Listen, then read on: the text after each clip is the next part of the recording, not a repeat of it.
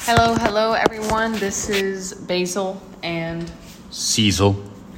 and we're here, and we're doing what is going to be called Section B. And our plan for this is anytime we do a podcast in Spanish, we will do a Section B in English. And anytime we interview someone that speaks English, we'll do a Section B in Spanish. And we should probably say that in Spanish as well. Would you do the honors? No, we, we, we shouldn't because in the other one we only spoke Spanish. So this one's just English. Okay, I was just explaining section B, but that's true. Okay. we'll explain section B for Spanish people, They- they- Spanish speakers in exact. the next one. Yeah. Yeah. Okay, so this is section B. This is the English translation for the podcast slash interview that we did with Leticia, who is the lady who runs the gym, which is a fantastic, delicious barbecue joint in Puerto Escondido, right off the highway in front of the main street, where the main street meets the highway, in front of the Siete Más Uno, Seven Plus One superstore, supermarket store. And yeah, this will be the English translation for that. It's like a summary translation. And yes, you heard right. The name of the restaurant is The Gym. It's my favorite gym that I've ever been to in my life. Yes, sometimes I try to go twice every day to the gym. It'll be the best gym you ever go to, Yeah. hands down. They even have a sign in there that says, uh, what does it say? It says, uh, ex- oh, what? I I don't remember. Something, something about extra fries. Something about fries, but Yeah. with weights. Eh, Oh, did you say exercise? I thought you said extra fries. That's it. Yeah. so, uh, to give a recap, uh, Leticia is the lady who owns and currently runs the gym. She's She- 65 years old. Yeah, she's 65. And they make everything from scratch, everything from zero in this kitchen. Uh, they have ribs, uh, Kentucky Fried Chicken sandwiches, um, The Kentucky best Fried pulled Chicken. pork in Yes. town, or that Well, I've ever had. The best. life. Okay, fair enough. Me. You haven't been to Texas, but Yeah, that's I know. uh, I'm from Texas, and this pulled pork sandwich is up there with some of the best barbecue I've ever had. It's So that tells you something. yeah, it's very good. You can tell they cook how many eight, eight hours I think she said. She said between eight and ten hours. Eight and ten hours they cook this thing with love. And so yeah, let's recap a little bit of what she told us. She she didn't actually open the restaurant. The Yeah.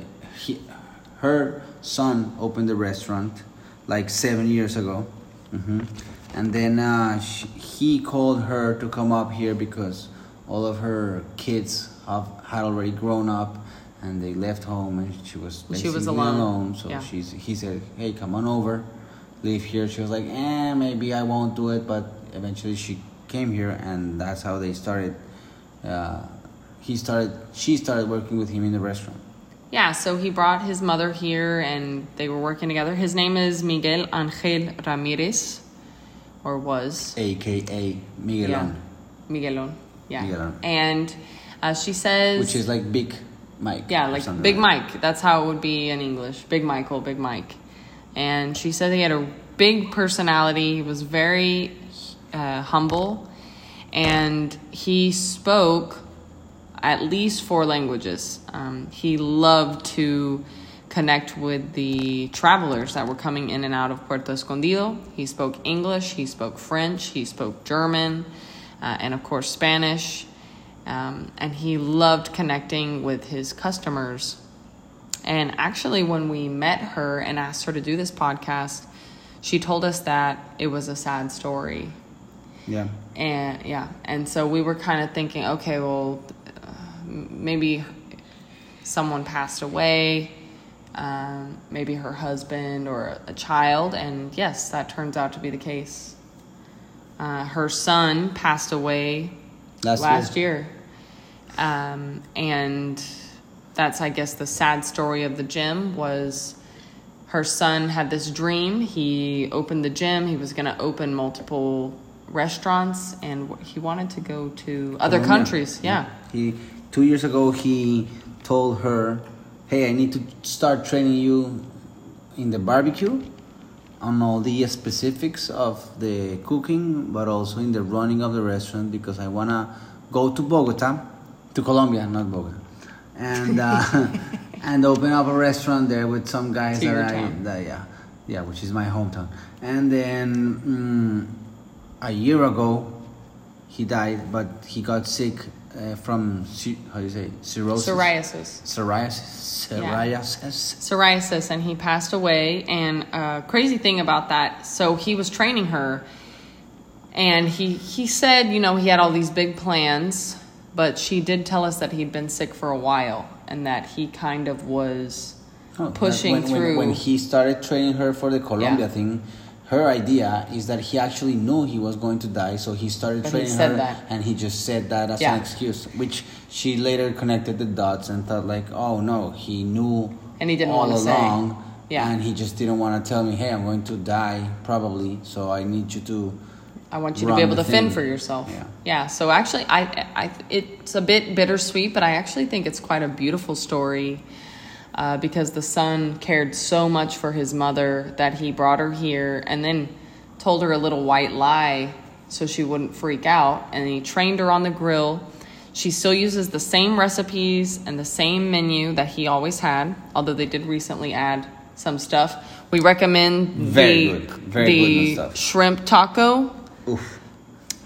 There are other places you can get shrimp tacos in Puerto Escondido. A lot of places. delicious ones. Fish Shack, shout out to Fish Shack.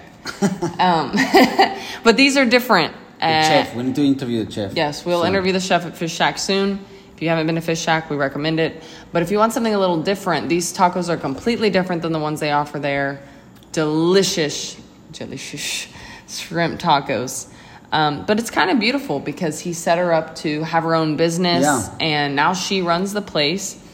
Well, Yeah. He he he came up with the name, and he used to say like, uh, either you go to the gym to your bring your weight down or bring it up.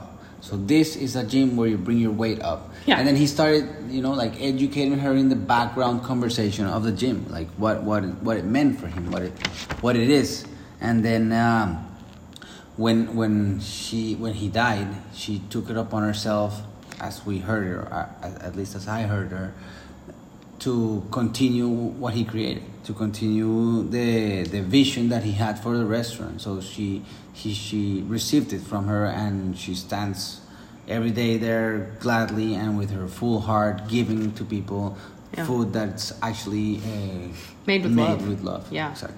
Yeah, and we asked her, you know, if it w- if it felt like a burden or an obligation, like she felt like she had to keep the restaurant because her son, it was her son's dream. Yeah, like I And he- have to, no? Exactly, and she said absolutely not.